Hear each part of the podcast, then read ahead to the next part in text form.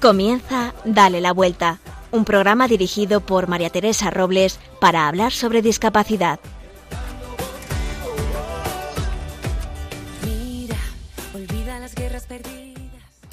Frío. Es invierno y hace frío en esta época del año en España. Es lo que toca. A mí me encanta salir de casa abrigadita y pasar viendo la ciudad. Luego llegar a casa y ponerme una mantita y leer un libro o ver una buena película. Pero esto es una visión idílica del invierno. Yo mm, no es no lo, no, no lo es tanto para las personas con alguna discapacidad, con alguna enfermedad o para estas personas mayores que se tienen que quedar en casa. Durante diez días hemos tenido ingresada a mi madre por una neumonía. No os preocupéis que ya está en casa recuperándose. Nuestros mayores son nuestro tesoro. Son las raíces y la sabiduría de una vida llena. Y en estos momentos de fragilidad el invierno no les ayuda, les aísla más de lo que están por su edad. Creo que debemos pararnos y reflexionar sobre nuestros mayores, a los que les debemos la vida, nuestra educación y nuestro presente. Ellos sacaron adelante su país, mejorando donde creían que debían hacerlo. Nosotros bebemos de su trabajo y de su amor incondicional, aunque ahora les veamos la debilidad, esos enfados, chiquilladas y no nos o, o en algunos casos no nos reconozcan.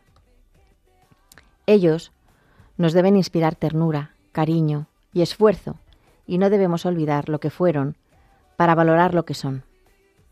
Yo tengo la suerte infinita de tener y disfrutar de mi madre, pero mi padre ya está en el cielo. No esperemos a perderles para echarles de menos y valorar sus vidas. Ven conmigo y dale la vuelta a esta discapacidad escondida de nuestros mayores.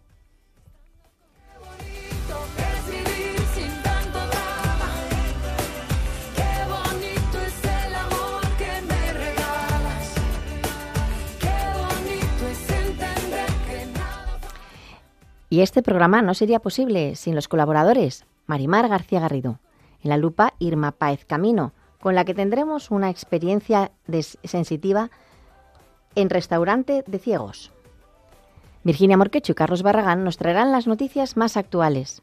Tendremos la voz del oyente que nos contará Carlos. Y nos pondremos en los zapatos de Genoveva Serrano Suñer, mujer que tras un accidente de coche perdió la memoria por completo. Y Virginia Morquecho nos traerá unas píldoras de información en ¿Sabías qué? sobre la epilepsia. Y ahora damos paso a la lupa.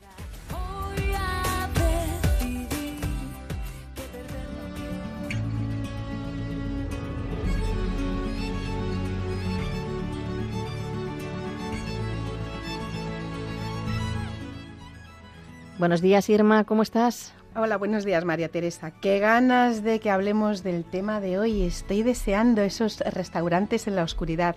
Me parece un tema desconocido y muy atrayente. Sí, desde luego yo no sé nada, así que espero que hoy nos abran un poco la visión, nunca mejor dicho. Eh, vamos a hablar con el restaurante Dans Le Noir, que yo mm, siempre seguro que lo he dicho mal, que quiere decir en la oscuridad. Es un restaurante donde se trabaja con personas ciegas y sordas. Más que un restaurante, es una experiencia sensorial y única. Así la describe Maite Suto, con la que vamos a hablar en unos instantes. Una experiencia que hay que vivir desde dentro, en la más absoluta oscuridad, y donde hoy nos vamos a poner en la piel de una persona ciega.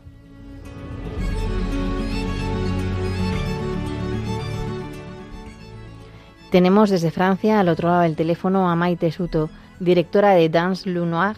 Eh, Maite, buenos días. Creo que lo he dicho mal otra vez. No, está perfecto. Buenos días. Para entender mejor eh, lo que queréis transmitir, vamos a entrar virtualmente en vuestro restaurante. Lo primero que nos encontramos es un cartel que dice, donde se apaga la luz, se encienden tus sentidos. ¿Es cierto o es un mito que sin vista eh, todos se pueden sentir más? Y sí y no, porque sí, el hecho de estar a oscuras pues es que pierdes todas tus referencias, o sea que desarrollamos todos los otros sentidos menos el de la vista, ya que el comedor está en la más absoluta oscuridad. Siempre digo que hasta que no estemos no tenemos idea. Claro. Y desarrollar eh, el oído, eso sí, el olfato es un poquito más complicado porque el hecho de estar a oscuras sin saber lo que comemos, porque nuestros menús son menús sorpresa, nadie sabe lo que llevan los platos ni las copas, por lo cual hay que adivinar lo que estamos comiendo y tomando sin la vista. Cada día tenemos eh, comensales que confunden la carne con el pescado y el vino blanco con el tinto y el rosado. ¿Por qué no? Porque no, la gente no, mm, eh, no, no elige. No elige. Ah, vale. No, el menú es sorpresa. Eh, Sin embargo, tenemos en cuenta todo tipo de restricciones alimentarias por si hubiera.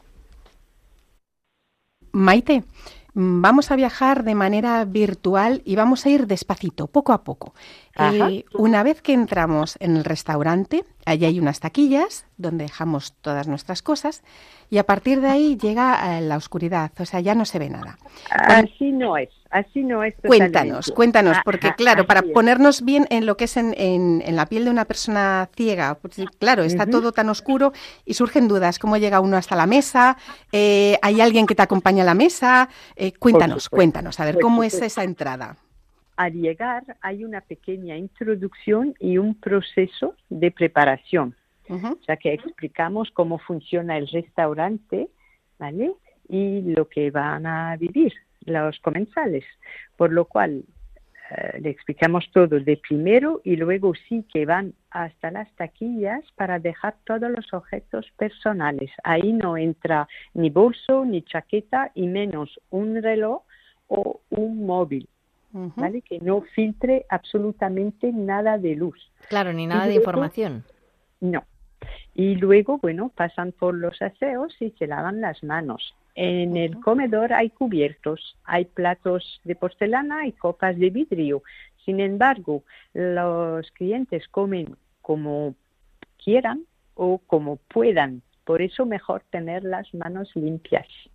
Y luego ya llega un camarero o camarera invidente o con deficiencias visuales, que también tenemos, y ya los llevan a su sitio respectivo. Y ahí ya, eh, ya pues eh, tienen el rol de camarero. Y ah. yo digo que más que camareros son guías y más que guías son nuestros ojos, porque al fin y al cabo es un cambio de roles para todos. Claro, aquí esto es un poco eh, lo que hablábamos antes, Irma y yo, que, que, creemos que es inclusivo para los que no tenemos, para los que tenemos visión o sea, nos incluís en el mundo de, del, no, del que no ve, ¿no? Correcto, cambiamos los roles. Cambiamos los roles. sí, y al fin y al cabo, los invidentes no son los que pensamos quiénes son, sino somos nosotros. Totalmente. Oye, eh, Maite, eh, ¿cómo surgió la idea de este restaurante? La idea surgió en 2004 en París. ¿Vale? fue el encuentro de Edouard de Breuil, que es el presidente del grupo hoy, y de Didier Roche, que es una persona invidente y que era presidente de una asociación de invidentes en París que se llama Paul Dino. Y Didier Roche es invidente. O sea que hoy Didier es el director general del grupo. La idea era de demostrar que podemos integrar a personas con discapacidad en el mundo laboral, no por la discapacidad, sino por las capacidades. Claro que sí. Mm. ¿Y quién mejor que una persona invidente para trabajar a oscuras? Claro. Entonces, eh, ahora eh, centrándonos en, bueno, pues en los comensales que somos y que no estamos viendo, eh, llega el momento de pedir la carta. Eh, llega el momento que nos habéis dicho que la carta es la que vosotros nos dais, no hay que elegir. No, elegimos un precio. Tenemos varios menús y cada uno elige el menú que quiera, ¿vale? Y las bebidas, porque hay gente que no toma alcohol o que prefiere cerveza, ¿vale? O sea que adaptamos las bebidas como la comida en función de también las restricciones alimentarias de cada cliente.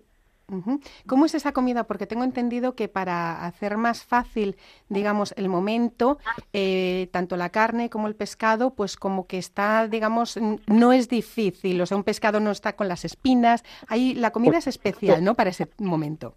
Bueno, no, es una comida formal y normal, pero todo va pensado para la oscuridad, o sea que ya no es una, es una comida mediterránea, pero más bien pensada para la oscuridad. Quiere decir que jugamos con formas, texturas, olores y sabores.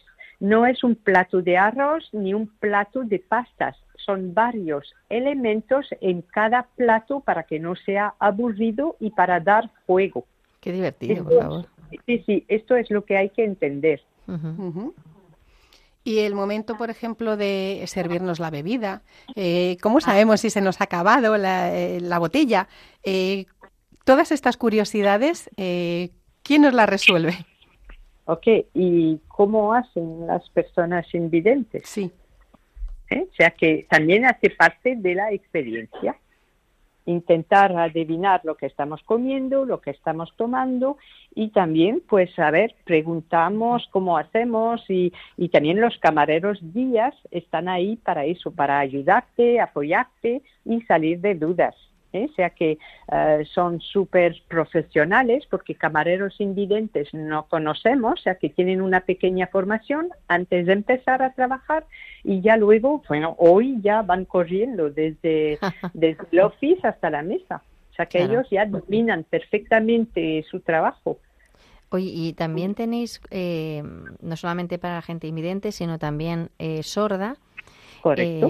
Eh, eh, esa, eh, ellos tienen, se comunican con lenguaje de signos. ¿Cómo hacéis para que, si no ven? Así es. Pues los camareros guías invidentes trabajan a oscuras, en el comedor a oscuras, y también tenemos camareros sordos o con deficiencias auditivas y ellos trabajan en la zona alumbrada. O sea, aquí tenemos una barra y tenemos un lounge y luego a partir de primavera y todo el verano también eh, tenemos una terraza. O sea que tú ahí pides en lengua de signos y me dirás, pero yo no sé hablar, ¿no? Pero igual que a oscuras te adaptas, ¿vale? Y ellos comunican contigo, ¿vale? De forma no verbal. O sea que hay signos que conocemos. Mira, quiero tomar algo, ya tenemos eh, con la mano o, y te ayudan. O sea, que realmente que sean ciegos o sordos, se ponen ellos en tu pies, en tu piel, disculpa. Sí, sí, sí. Y bueno, volviendo al tema de, de, las, eh, de la zona oscura, y que es el, el nombre de vuestro restaurante, y llegó el momento, por ejemplo, ¿qué cenas son las que son más demandadas? Ahora que está tan, bueno, pues las cenas de empresa o cenas con amigos, eh, familiares. Eh, de todo. De todo. Sí, sí, de todo. Hay de todo. Eh, eh, es una época fuerte ahora. Hemos hecho muchas cenas de empresas, eh, muchos particulares que vienen. grupos, celebramos aniversarios, cumpleaños, despedidas de solteros o solteras, o sea que todo se celebra a oscuras de la misma manera porque es una idea original y diferente. Y como decías bien antes, más que un restaurante, ofrecemos una experiencia sensorial, humana y social única. Sensorial por la comida, humana con los camareros guías y social porque también sirven en mesas compartidas. O sea que ah, ahí ya no hay, sí, no es un detalle, hace parte de la experiencia. Puede no, que, que no guste, y lo entiendo, pero no vienes a buscar intimidad a oscuras. Vienes para compartir una experiencia y el hecho que tengas también más gente alrededor también te tranquiliza. O sea que hasta que no estés, lo vuelvo a decir, No, tenemos idea. Hmm. Pero el hecho de compartir la cena, al principio no se hablan, pero luego empiezan a decir, mira, yo tengo pollo, yo tengo zanahorias, por decir, y ya, pero no, si no es pollo, es pescado, o sea que cada uno va de lo suyo y, hablan sin prejuicios, sin tabú, erradica por total todo prejudico. Prejuicio, disculpa, prejuicio, disculpa. No, no, no, no te preocupes que te entendemos perfecto. y al salir pues salen y dicen, ah, mira, tú eres Irma, yo soy Maite, mira, pues yo te imaginaba de otra manera, de otra forma, y, y hasta salen, toman copas juntos fuera, o sea que ya ahí hemos celebrado ya amistades de parejas que se conocieron a oscuras, que cada año vienen a celebrar el año de amistad. Y también tenemos muchos clientes que hacen la ruta de Dans le Noir, porque como bien sabrás, estamos en varios sitios, en París, en San Petersburgo. Eso te vamos a preguntar, eh, ¿estáis en España? En España estuvimos en Barcelona, donde empezamos, estuvimos 15 años y por tema del COVID tuvimos que cerrar el restaurante. Ahora estamos en Madrid y seguimos buscando en Barcelona para volver. Qué bueno. Estamos en San Petersburgo, en Londres, y en Francia estamos en varios sitios como Nantes, Burdeos, Toulouse, Estrasburgo. Estamos en Bruselas, en eh, ¿Dónde estamos más? En Luxemburgo, estamos en varios sitios. Bueno, muchísimos, sí, sí. Eh, hoy, y Maite, eh, una pregunta un poco, o sea, como de, necesidad. Mm, si yo necesito ir al cuarto de baño, eso está iluminado, me acompañan y luego dentro está iluminado o también sigue todo a oscuras. Bueno, si quieres ir al lavabo, levantas la mano y viene el camarero. No, ah, en la mano y te ven. No, no creo, no. no ah. No, no, era una broma. Era una broma. He caído totalmente. No, no, no. También. No, no, si necesitas salir, porque a veces puede ser también que no te encuentres bien o que necesites volver a la, a la luz o ir al lavabo, como bien dices, pues nada, tú siempre está el camarero alrededor de la mesa, siempre está ahí para cualquier necesidad que tengáis. Entonces ahí ya sales con él y te acompaña el personal, bueno, ya hasta los aseos y luego volvemos a, llamar al camarero y viene por su cliente. Qué bueno, muy bien. Todo, todo está bajo control, no te preocupes, nada está dejado al azar. ¿Y cómo, cómo es el tema del pago? ¿Es con dinero, con tarjeta? ¿Cómo nos manejamos si no vemos? ¿O eso ya está arriba en la zona que ya se puede ver? ¿Por qué arriba? Es que Ay, no sé, me lo he imaginado, me lo he imaginado arriba. Lo sé, lo sé, mucha gente imagina que claro, oscuridad es abajo. Sí, sí. Es curioso, es verdad. Lo hemos lo hemos hecho tabú ahí. No, no, el comedor es un comedor como en cualquier otro restaurante, sin embargo, está en la oscuridad total. Pero luego tenemos una zona alumbrada donde tenemos eh, el personal en la recepción que atiende a los clientes. Y luego está todo alumbrado, hasta los aseos, las taquillas, todo esto está fuera del comedor. Mm. En ningún momento, en ningún momento se enciende el comedor, porque cada uno se va con su propia imaginación. me, me, preguntan cómo es la decoración, cómo, cuántos clientes caben. Entonces, al salir son preguntas que nos hacen a menudo y ahí no hay ningún problema, podemos contestarle, pero de primero queremos que los clientes se hagan su propia idea, porque ya ves la imaginación fértil que tenemos y más a oscuras. Mm, oye, ¿y qué, qué tipo de discapacidad tienen vuestros trabajadores? Pues son invidentes o con discapacidad visual o bien sordos o con discapacidad auditiva. ¿Vale? No es el restaurante o el sitio donde integramos cualquier tipo de discapacidad en cualquier puesto de trabajo. Estamos para poner las personas adecuadas en su sitio. Sí. Y lo vuelvo a decir, ¿quién mejor que una persona invidente para trabajar a oscuras? Sabe que en cocina podrían trabajar porque ellos también comen cada día y cocinan y un chico soldo, por ejemplo, también una persona solda, disculpa, también podría trabajar en una cocina, pero por la tarde en la preparación podríamos integrarlos, pero por la noche cuando hay mucha gente, ya sabes que van van corriendo y tal, y hay peligros, hay máquinas, hay cuchillos, o sea que sería peligroso para todos. Entonces, mejor poner cada persona en su sitio donde están mejor para desarrollar su trabajo. Vuestros restaurantes no pasan desapercibidos para nadie. ¿Es cierto que Mariano Rajoy estuvo allí? ¿Y qué personajes famosos os han visitado? Nos remitió un premio el premio de la PYMES. Enhorabuena. Pero también, muchas gracias, ya recibimos muchos premios por la integración social y por el trabajo también que hacemos un poco original y diferente.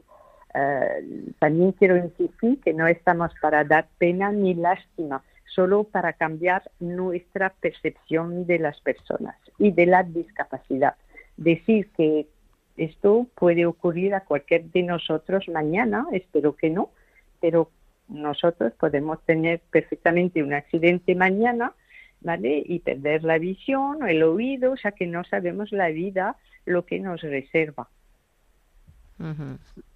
Mm, la verdad es que eh, sin, sin haber podido ver el restaurante con tu explicación, sí que hemos visto muy bien cómo ser ciego eh, y, no, y no impide vivir estas gratas experiencias. Ha sido un placer, la verdad, charlar contigo, Maite Soto. Yo creo que dejamos eh, el caramelo en la boca a nuestros oyentes para que vayan a Dance Lenoir y aprendan tantas cosas de esta experiencia. También, ten por supuesto que iremos a veros y, a catarlo in situ.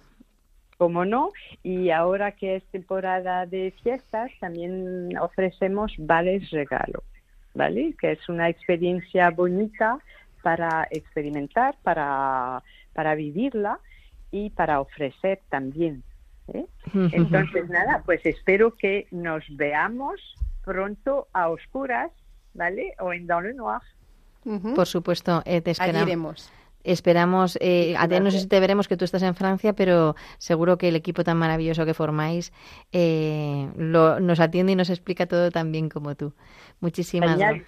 La verdad, porque es que si no trabajas en este concepto con pasión, no lo puedes hacer.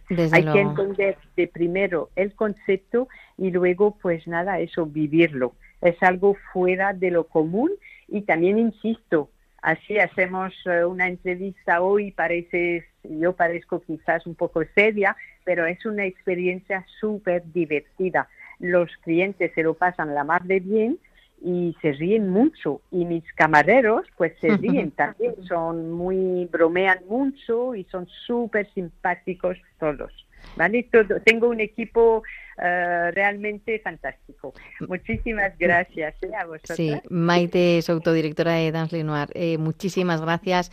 Desde luego de Seria Nada, nos ha parecido una entrevista entrañable y encantadora y además muy divertida. Nos hemos reído a carcajadas contigo. Y muy, visual. Y muy visual, teniendo en cuenta que estamos en radio y que hablamos de un restaurante sin, sin poder ver. Así que millones de gracias. Esta es tu casa.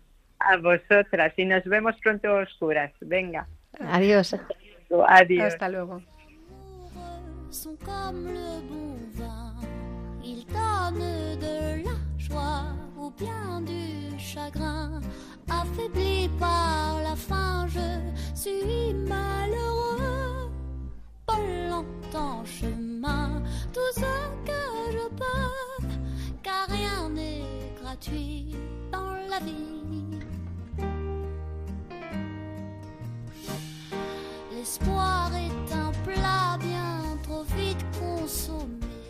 Y ahora Irma nos tiene que recordar algo. Pues sí, como digo siempre, si vosotros también queréis hablar de vuestra fundación, asociación, trabajo o de vosotros mismos, siempre y cuando tengáis relación con el mundo de la discapacidad, este es vuestro espacio.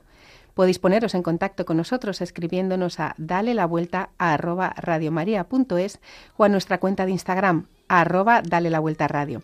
Estaremos encantados de escuchar vuestras propuestas.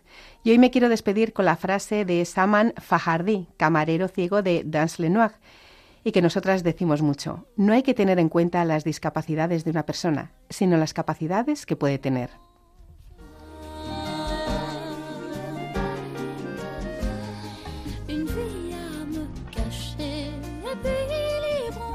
Bonita frase, Irma, con la que hoy nos despedimos de esta sección La Lupa. Otro día más, una información muy interesante. Muchas gracias, María Teresa. Espero que paséis unas bonitas semanas y nos vemos dentro de 15 días. Adiós.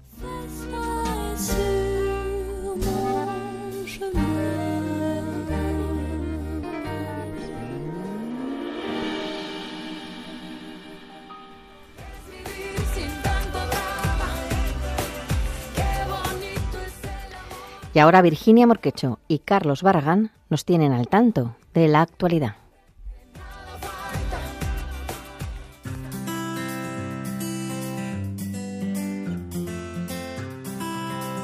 Buenos días. Comenzamos la actualidad recordándoos que hoy finaliza el plazo para inscribirse en las oposiciones para el Senado destinadas a personas con discapacidad intelectual. No se precisa de ninguna titulación académica, pero sí de un certificado de discapacidad mínima del 33%. El proceso de selección constará de dos ejercicios eliminatorios. Las inscripciones las debéis hacer en la página www.senado.es. El Ayuntamiento de Leganés ha puesto en marcha un proyecto para reunir iniciativas sobre inclusión. En el evento, que tendrá lugar el 4 de marzo, estudiantes de entre 16 y 20 años presentarán ideas sobre cómo ayudar a las personas con distintos tipos de discapacidades y buscar fórmulas para mejorar su calidad de vida.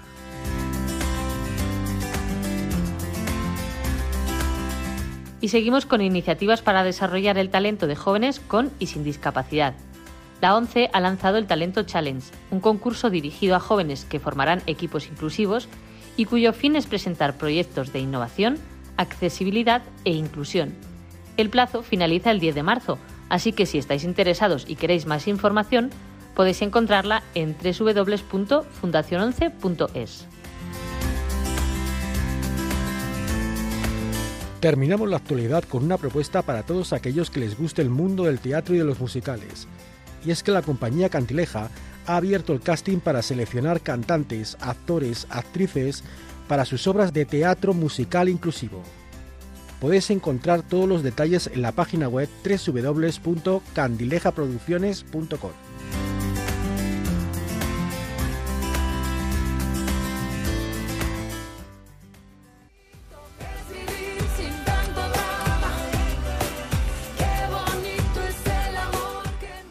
Y ya que está Carlos con nosotros, aprovechamos para saber qué nos habéis dejado en las redes sociales y en los correos. Carlos, adelante. Teresa, después de nuestro último programa, varios oyentes y seguidores en redes sociales nos han felicitado por la sección de la lupa en la que hablamos de ciudades accesibles. Juan Luis de Córdoba y Ana Teresa de Salamanca, que reconocen ser muy viajeros, han tomado nota de nuestras sugerencias y Rocío nos ha relatado sus vivencias al querer hacer actividades básicas y a los desafíos que se encuentran por vivir en una ciudad poco accesible. Una tarea sencilla se convierte en un gran reto. Nos piden desde Valladolid entrevistar a una persona con esclerosis múltiple para entender mucho más sobre sus limitaciones. Nos despedimos por hoy, pero volveremos a oírnos en el próximo programa. Adiós, Teresa.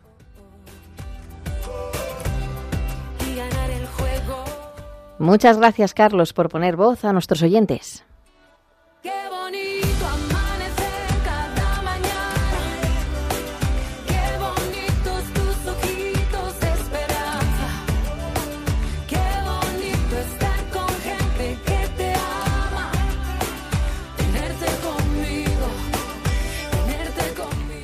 Para los que os incorporáis ahora a nuestro programa, estáis oyendo Dale la Vuelta, un programa dedicado a la discapacidad y ahora damos paso a la sección de ¿Sabías qué?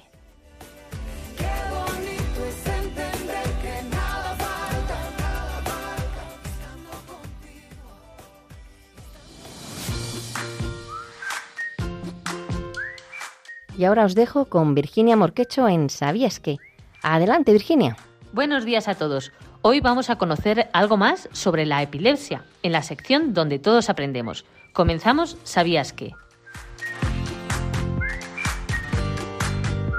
¿Sabías que la epilepsia es una enfermedad crónica del cerebro?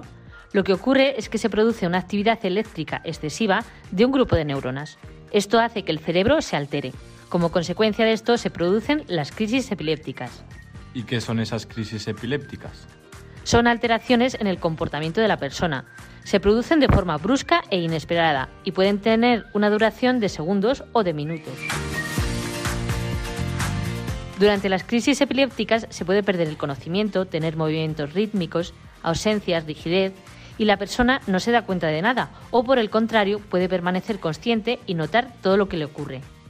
Entonces, si yo tengo convulsiones, ¿quiere decir que tengo epilepsia? Muy buena pregunta, porque es necesario aclarar que para hablar de epilepsia tienes que haber padecido al menos dos crisis, según aclara la Asociación Andaluza de esta enfermedad. Es decir, se considera que una persona tiene epilepsia cuando queda demostrada su predisposición a sufrir, a sufrir crisis epilépticas. ¿Hay muchas personas que padecen esta enfermedad? Pues se estima que en España 8 de cada 1.000 personas padecen epilepsia y unos 50 millones en todo el mundo, lo que la convierte en una de las enfermedades neurológicas más comunes. Una vez que se realiza el diagnóstico de la enfermedad, se inicia un tratamiento con un fármaco antiepiléptico. Este se elegirá en función de la eficacia, las características y el tipo de epilepsia, así como de las circunstancias personales del paciente. Falta para terminar algún consejo, ¿no? Me parece muy bien acabar esta sección con alguna recomendación que hacen los médicos para los pacientes con epilepsia, como la de no olvidar nunca su medicación, dormir lo suficiente, evitar el alcohol y una alimentación equilibrada.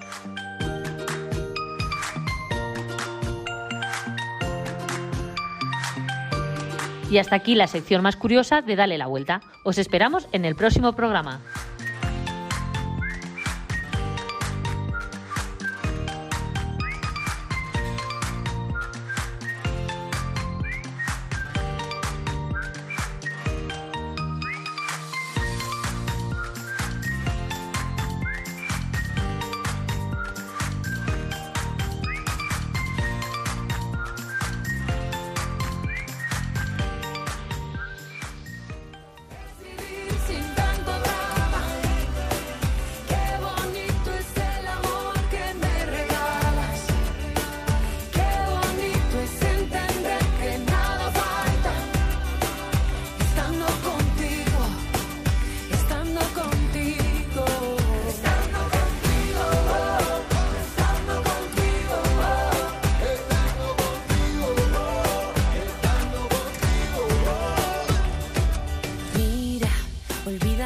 perdidas, el tiempo sana las heridas.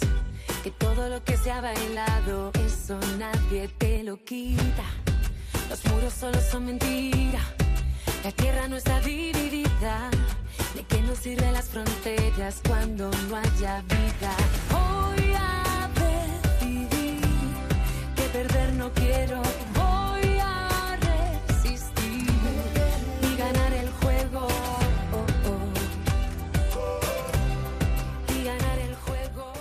Bueno, antes de, de, darle paso a Ponte en mis zapatos, eh, queríamos felicitar eh, a Radio María por sus 24 años de, de, de, emisión y por todo el bien que hacen, ¿verdad, Irma? Es una maravilla, además, de, bueno, la fiesta fue el 24 de enero. Eh, el, 24, 24 años, 24 de enero. Sí, sí, sí. El día de la Reina de la Paz, y bueno, el día también de, los periodistas es un día mágico y, yo creo que además han hecho una labor muy buena, siguen haciendo, eh, convirtiendo corazones, transmitiendo paz en todos los hogares. Y yo lo digo siempre, cada vez que vengo aquí salgo renovada, salgo eh, nueva, salgo limpia, es algo, es algo muy, muy feliz. Claro, es que yo creo que, que, que, bueno, que es una, es una radio, como nos explicaron cuando cuando empezamos, que es una radio eh, que sirve para llevar a, Dios, ¿no? Y entonces esto verdad que ayuda mucho y se transmite incluso en los programas de deporte.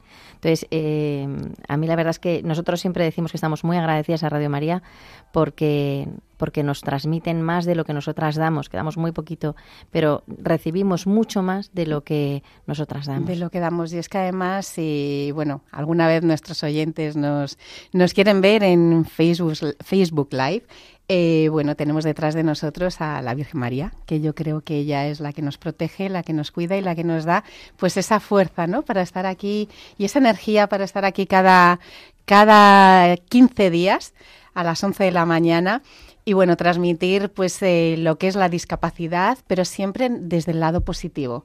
Siempre. Nosotros eh, en esta radio siempre se mira el lado positivo de las cosas, ¿verdad? Claro, es que yo creo que es una visión, la, verdadera visión cristiana de la vida. Eh, Jesucristo todo, o sea, era pura positividad, pues así nosotros. y, este, y la discapacidad hay que enseñarla, hay que dar la vuelta, ¿verdad?, a la mirada que se tiene en la sociedad. Y qué mejor sitio que Radio María para poder hacerlo. Y qué mejor sitio que vosotros que nos estáis oyendo y queréis seguir eh, de qué van los temas del programa. Podéis hacerlo, si, si no sabéis eh, meteros en la cuenta de, de Radio María y desde ahí buscar los podcasts, podéis hacerlo directamente con, con, la, con la página web nuestra, digo con la página web, con la página de Instagram eh, nuestra, que se llama Dale la Vuelta Radio sí, arroba dale la vuelta radio. Además, eh, allí nos podéis dejar todos los mensajes, tanto por stories como mensajes privados, porque nosotros estaremos encantados de escuchar, como siempre decimos, todas vuestras propuestas, porque nosotros lo único que queremos es daros voz eh, y que sepáis y que conozcáis todo lo que está en la sociedad y que puede hacer mucho bien a la humanidad. Entonces, eh, queremos acercaros y poneros eso más fácil y que tengáis acceso a ello. Entonces os animamos a que nos escribáis, que nos contéis todas vuestras cosas, porque tanto para la lupa como para Ponte en mis zapatos, pues nos puede servir y nos puede ayudar. Entonces estamos aquí pues encantados de, escucharos y de verdad que escribirnos, que estamos deseando escuchar todo lo que nos decís. Luego además tenemos muchas ideas nosotras para poder transmitiros, pero seguro que a lo mejor vosotros tenéis algunas ideas que a nosotros no se nos ocurren y sería interesantísimo poder enriquecernos con ellas. Entonces no dejéis de escribirnos o de llamar a Radio María y poder eh, contactar con nosotros para eh, poder avanzar, para mejorar y para esos temas que a lo mejor nosotros no, no tenemos en el tintero, pues añadirlos. Así que contamos con vosotros y, ya os ya decimos gracias a Radio María, gracias por vuestra por, por todo el trabajo que hacéis y todo lo que nos enriquecemos. Sí, porque como siempre decimos, o sea, sin, sin los oyentes, eh, sin vosotros, pues no, no seríamos nada. Así que bueno, muchas gracias a todos vosotros.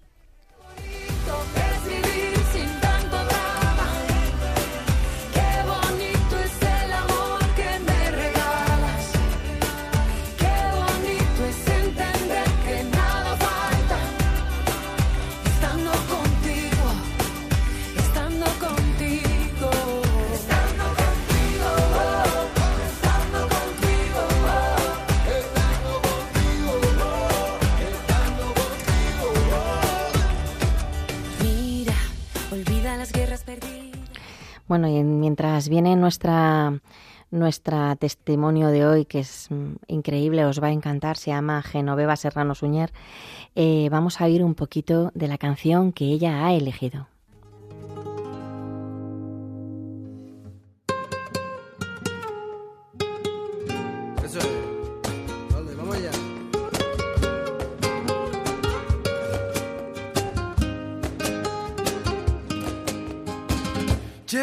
Contigo a todos lados, que pueda dormir tranquilo bajo tu precioso manto. Y llévame contigo y no me sueltes de la mano. Y que cuando sienta frío note tu cálido abrazo. Y llévame contigo a donde quiera. Y es que no hay mayor consuelo una madre que te quiera y que algún día pudiera al cielo ir por tu escalera y entender que contigo, madre querida, valió la pena.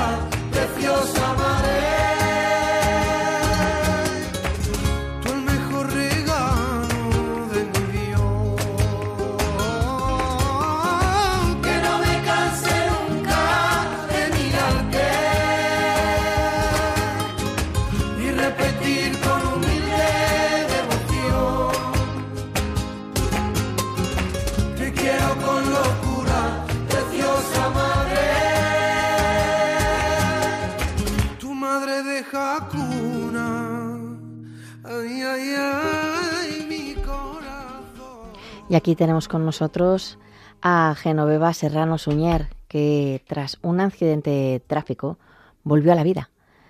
Eh, paró de la manera más literal porque, como nos dice ella misma, perdió la memoria y tuvo que aprender todo de nuevo.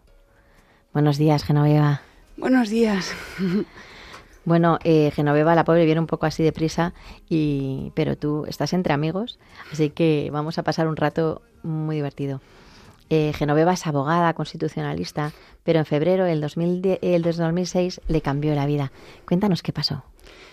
Nada, mm, justamente este viernes me impresiona porque este viernes va a hacer ya 17 años y fue también un primer viernes de mes em, y fue un día que yo dejaba a mis dos hijas mayores que tenían 5 y 3 años en su colegio y mm, justo cuando llegué al colegio, cuando estaba bajando a, Anita que tenía 3 años de la típica sillita de bebé del coche, según parece, cuando la estaba bajando una señora, eh, se saltó un stop de un motorista y el motorista, sin culpa alguna, pues gracias a Dios me atropelló a mí, no a mi hija que la estaba bajando. Y según dicen, eh, aunque salté por los aires y caí con mi cabeza y me quedé en coma, mis dos manos que estaban intactas, pues en lugar de proteger mi cabeza, gracias a Dios protegieron mi, mi estómago, mi tripa, porque estaba embarazada. ¿Estás embarazada de, de, cinco, meses. Era, ya se sabía que era chico, yo tenía ya tres niñas y ya se sabía que era un chico, Pedrito, como se, se quería, querían llamarlo igual que su padre. Y, y según me, han explicado muchas veces que el ángel de la guarda fue la ambulancia que llegó porque según llegó, pues eh, recobré la respiración y me llevaron rápidamente al clínico. Y según me han explicado en el clínico, en la UCI al tercer día vieron claramente que por el traumatismo craneoencefálico severo, para que sobreviviera me tenían que quitar ya un cuarto del cráneo y guardarlo en frío porque de la presión tan grande que tenía el líquido moriría. Mm, entonces, sí. Entonces, eh, todo esto, como bien te estás diciendo, te lo han tenido que contar. ¿Tú de eso todavía no recuerdas nada? No, por supuesto que no. Y no vas a recordarlo, o sea, Por supuesto que no. Vale. y, francamente me da igual. Claro, no es, no es lo mejor de la vida para recordarla, ¿verdad? No. pero al mismo tiempo me, me sirve mucho espiritualmente eh, recordarlo y tenerlo presente, porque yo doy fe que, que eh, como decía Santa Maravillas, el fruto del sufrimiento es estar cada día más cerca del Señor. Y yo después de los niños, cuando les dejo en el cole, lo primero que necesito cada día es ir a misa en acción de gracias y, y, y recibir y escuchar a nuestro Señor. Y desde doy fe que esto me ocurre cada día y hoy justamente lo he conseguido porque yo ido a misa de ocho. Y San Pedro, mi marido, ha dejado a los niños, por eso me ha dado tiempo. San Pedro, mi marido, me encanta. Oye, y te lo agradecemos un montón, ¿eh? Mm. este esfuerzo. Eh, pero yo creo que merece la pena que todos los oyentes escuchen tu historia. Decías que cuando estabas en el hospital y te quitaron esa parte fue porque el cráneo estaba demasiado mm. eh, eh, inflamado, ¿no? Y, tenían que, que, dejarle un poco más de espacio, por decirlo de alguna manera. pero luego fue desinflamando poco a poco y eh, cambiaste de hospital. No, mm, bueno, no sé exactamente, sí, efectivamente, porque por lo que me han explicado, al mes, como ya lo tenía bien la prisión, en el Ruber, en otro hospital, me recolocaron el cuarto del cráneo en la misma operación por mi embarazo, para evitar anestesiarme en distintas ocasiones y me hicieron al mismo tiempo el trasplante de todos mis ligamentos, creo que de la pierna derecha. Y, mm, porque, porque habías perdido los ligamentos, o sea, esos ligamentos estaban destrozados. Sí. y, y, yo como ahí seguían como, pues no me enteré de nada. Y, y por lo que también me han explicado, em, cuando mi hijo en vez de cinco meses estaba ya de siete, ocho, no me acuerdo, ocho, em, yo ya había salido del coma. Pero salí del coma como, como otro bebé, porque perdí absolutamente toda, toda mi memoria. Y, y de hecho eso, me tuvieron que hacer una cesárea, pero no por el niño, sino por mí, porque yo aunque ya tenía tres niñas, no recordaba lo que era un parto y, y, gracias a Dios, y ahora que lo estoy diciendo, lo que sí que recuerdo gracias a Dios, es cuando me colocaron a Pedrito en cuando sí y para mí fue como en acción de gracias absoluta y y, nada Qué bonito. Y mm, eh, la verdad es que eso yo creo que, ninguna madre lo olvida, ¿verdad? Eso es, muy mm. difícil, ese, ese momento. Em, sí, pero en cambio, por ejemplo, me da pena de corazón porque obviamente quiero a todos por igual, o sea, con creces. Em, cuando, como empecé ahí un tratamiento que duró cinco años, que todos los días tenía logopeda para ejercitar mi, mi memoria, el psicólogo y fisio, mm, me hacían preguntas y me enseñaban álbumes, todo con la ayuda de Pedro. Pero, por ejemplo, yo no me acordaba apenas de Isabelita, que tenía ahí un año.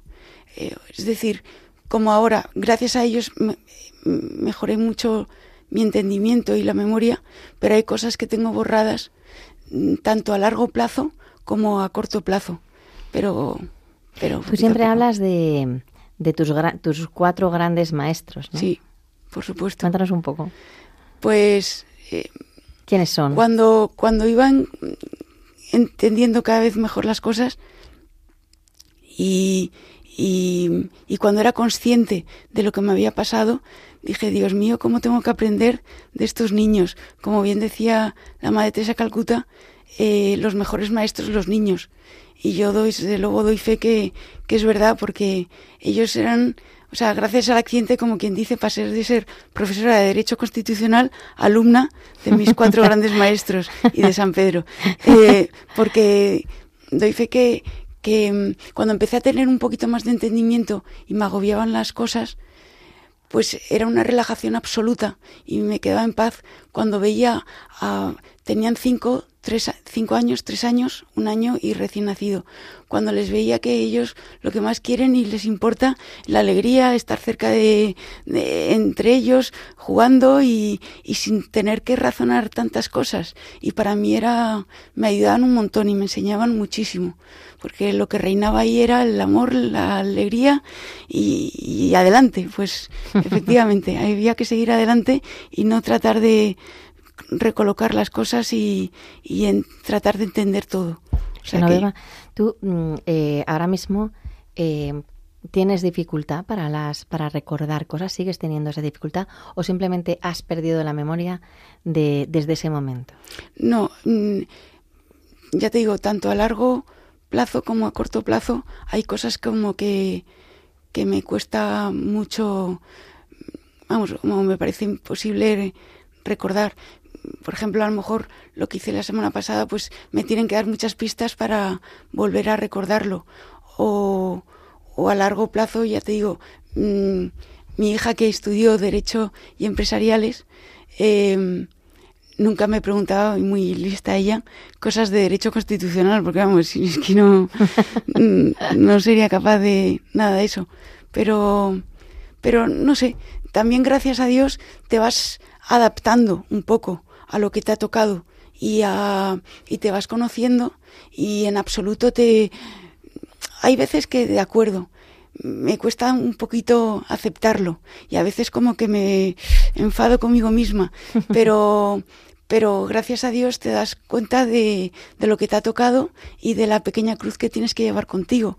También anímicamente, pues hay veces que no estoy del todo bien, como ahora que estoy con tratamiento, tengo pequeñas depresiones, pero cada X tiempo, pues igual, en eso también, gracias a Dios, por la práctica, digo, mira, mm, siempre trato y repito, porque visito muchas veces a enfermos como voluntaria, que eso me llena mucho. Eso te iba a preguntar, ¿no? Que, que, teniendo, o sea, eh, bueno, pues teniendo la vida que tienes, en vez de estar cómodamente en tu casa, te dedicas a los demás. O sea, cuéntanos un poco esto también.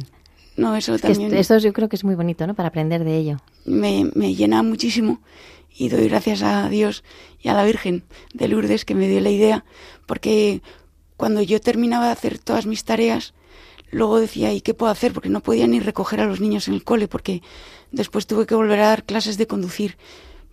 Con lo cual decía, ¿y ahora qué hago? Pues gracias a Dios, una de las cosas que recordaba era que yo había ido varias veces de voluntaria a Lourdes, con la hospitalidad de Lourdes, y recordaba que me, que me encantaba. Y entonces, al tener más tiempo libre para mí, yo meditaba y decía, caramba, si yo sé que puedo ocuparme de mis cuatro grandes maestros, que son todo amor y alegría y paciencia, y, y, y recuerdo esto, lo muchísimo que me aportaba, pues ¿por qué no? Mm, hago algo de este tipo de ayuda aquí en Madrid y provincialmente recibí la, típica carta que recibías del colegio a veces y que te proponían voluntariado en muchas cosas eh, a través de la Fundación San Patricio. Y una de ellas era visitar a, enfermos en, en, muchos hospitales. Y yo escogí el clínico, que era mi hospital, y desde ahí, sí, llevo ya 16 años y me, me encanta me encanta. Valoras muchísimo y te aporta muchísimo eh, poder consolar, ayudar y tratar acompañar, de acompañar. Mm. Exacto. Yo creo que, que, nadie mejor como tú, o sea, que has estado allí y que, lo has vivido desde la cama, eh, ahora acompañar en esas camas ¿no? a la gente que está ahí al lado, seguro que, que abres muchos corazones y que ayudas a, a muchos. Como yo siempre digo, no hay mal que por bien no venga, porque es verdad que, que cuando veo que les cuesta abrirse, pues a veces recurro a decir que yo también pasé por ahí, que yo también estaba en una cama en este hospital, pero que, que aunque lo veía todo muy negro cuando empecé a razonarlo, luego todo se arregló y que nunca hay que perder la esperanza. Pues a veces el haber pasado una experiencia dura une con el que lo está pasando en esos momentos. ¿Y cómo es tu día a día ahora? Pues lo que yo he dicho, por supuesto, lo primero de levantar a mis niños, bueno, a los dos pequeños que siguen en el colegio, porque las otras dos están ya en la, universidad.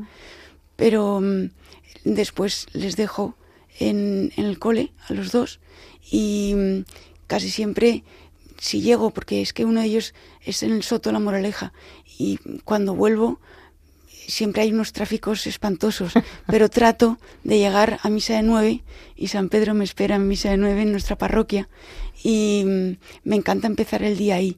Y luego ya depende, por experiencia, yo soy siempre de los lunes preparar todo lo que tengo que comprar para el resto de la semana, porque yo siempre me preparo como pequeños menús para cada día y con eso voy pensando lo que tengo que, preparar. Son pequeños trucos también, ¿no? Para ejercitar ahí la memoria y, y, tener todo organizado. Sí. que sepas que yo también lo hago. y, y luego ya depende cada día, porque el, mm, por ejemplo los los miércoles y los jueves es cuando yo voy los miércoles a San Rafael, que visito a niños hospitalizados y también a enfermos paliativos. Y en cambio los jueves es cuando voy al, al clínico. Y otros días voy a, eh, por ejemplo, con el tema del COVID, como se suspendió todo este tipo de voluntariados, no se podía ir a los hospitales, pues eh, a través de Caritas, en mi parroquia, empecé a visitar cuando ya se podía a, personas también que estuvieran solas y un poco anímicamente mal. Y eso lo, lo mantengo. Y los viernes en muchas ocasiones mm, me dedico a ellos. O voy y veo que también empecé cuando se, se, se suspendió todo esto por el COVID a los paules que están muy cerca de casa eh, de la Milagrosa y visito a paules que están en la enfermería, que les tengo muchísimo cariño y también estar ahí. Mm, oye, eh, una cosa que me llamó la atención cuando, cuando leí em, sobre, tu, sobre tu historia, un texto que me nos dejaste, la verdad, preciosísimo. Mm. Eh, decías que, que, no recuerdas nada de la UBI, como nos has dicho hace un momento, pero que sí eh, rezabas. Mm. Eso también en acción de gracias absoluta a nuestro Señor, eh, doy fe que, mm, que, como regalo, gran regalo eh, para mí, mm, soy consciente de lo que yo decía a Pedro cuando me, en muchas ocasiones, cuando ya había salido el coma, pero no, yo todavía no hablaba ni, ni miraba muchas veces a nadie en concreto, pues eh, según parece me repetían muchas veces que cosas como para que hablara. Y mm, y, en una de las ocasiones que me dijo eso Pedro, yo le dije que se equivocaba, porque yo todos los días me dirigía y hablaba mucho, pero en silencio, a nuestro Señor en acción de gracias y, y de todo corazón. Y para mí solo el hecho de recordar eso, pues, pues es una suerte, me llena muchísimo, muchísimo. Millones de gracias, Genoveva, porque ha sido un ratito maravilloso. Creo que a mí yo, desde luego me voy con el alma esponjada, ¿verdad, Irma? Increíble. Y, y, de verdad, como dice, como dice George Sand, que no sé si lo digo bien el nombre, la inteligencia busca, pero quien encuentra es el corazón. Y yo creo que Genoveva tienes el corazón enorme y grandísimo, el que nosotros bebemos de él. Muchísimas gracias, Genoveva Serrano por haber venido a Radio María. Esta es tu casa. muchísimas gracias a vosotras.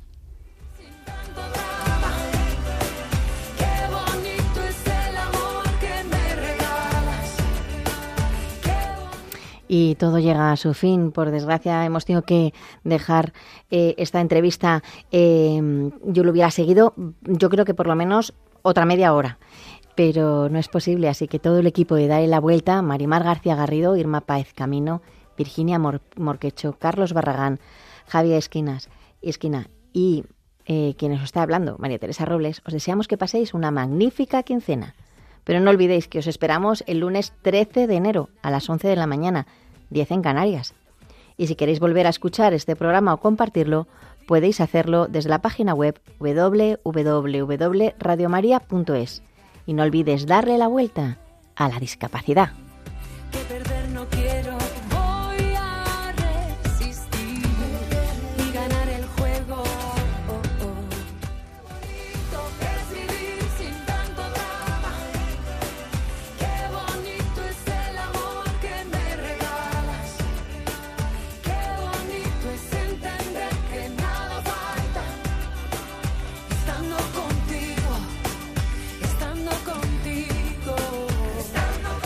Concluye así en Radio María, Dale la Vuelta, un programa dirigido por María Teresa Robles para hablar sobre discapacidad.